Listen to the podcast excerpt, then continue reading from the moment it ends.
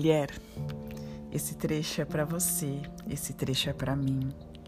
Senta aí. Convido o seu corpo para essa escuta. Vamos lá. Minhas experiências com mulheres avantajadas fizeram com que eu questionasse todo o conjunto de premissas analíticas relacionadas aos diversos tamanhos, formatos e especialmente pesos das mulheres uma antiga premissa psicológica, em especial, pareceu-me absurdamente equivocada. A ideia de que todas as mulheres avantajadas têm fome de alguma coisa, de que dentro delas existe uma pessoa magra que grita para sair. Quando sugeri essa imagem da mulher magra que grita a uma das majestosas mulheres da tribo Teuana, no México, ela ficou me observando com um certo alarme.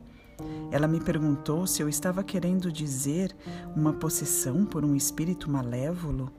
Quem iria pôr um ser tão perverso dentro da mulher?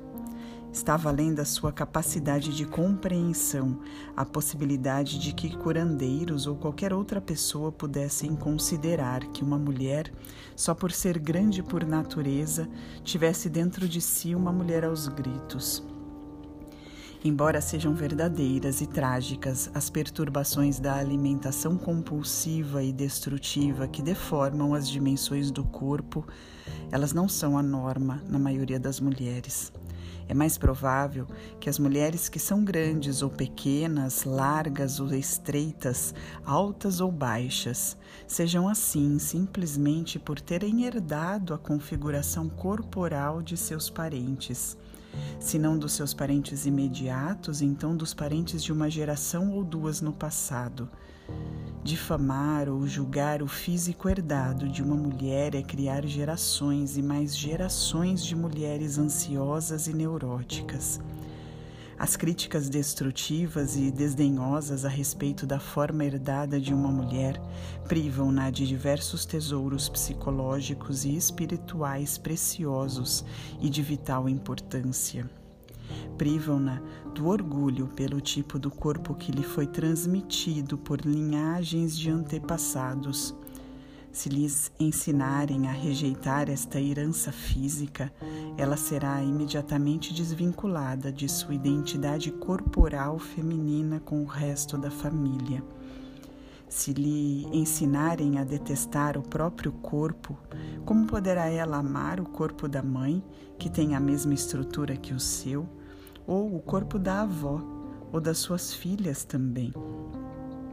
Como poderá ela amar os corpos de outras mulheres e de homens próximos a ela que tiverem herdado o corpo dos mesmos antepassados? Semelhante agressão a uma mulher destrói seu legítimo orgulho de parentesco com sua própria gente e lhe rouba a alegria natural que ela sinta por seu corpo. Não importa qual seja sua altura, tamanho ou forma.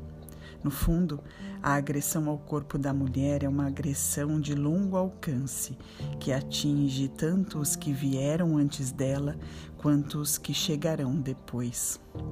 O que acontece é que críticas ásperas a respeito da aceitabilidade do corpo criam uma nação de garotas altas corcundas, de baixinhas sobre pernas de pau, de mulheres avantajadas vestidas como se estivessem de luto, de outras muito magras que tentam se inflar como serpentes e vários outros tipos de mulheres que se escondem. Destruir o vínculo instintivo da mulher com seu corpo natural subtrai-lhe a confiança.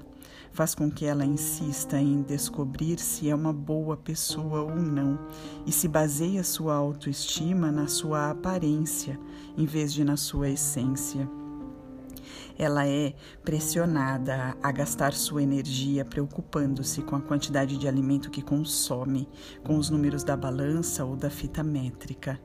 Essa destruição lhe dá uma ideia fixa e influencia tudo o que ela faz, planeja e prevê. No, no, mundo instintivo, é inconcebível que uma mulher viva absurda deste jeito com sua aparência. Faz total sentido manter-se saudável e forte, cuidar do corpo da melhor forma possível. No entanto, devo admitir que muitas mulheres têm uma faminta dentro de si em vez de famintas por ter um certo tamanho, formato ou altura, em vez de famintas por se adequar ao estereótipo, as mulheres têm fome de consideração básica por parte da cultura que as cerca.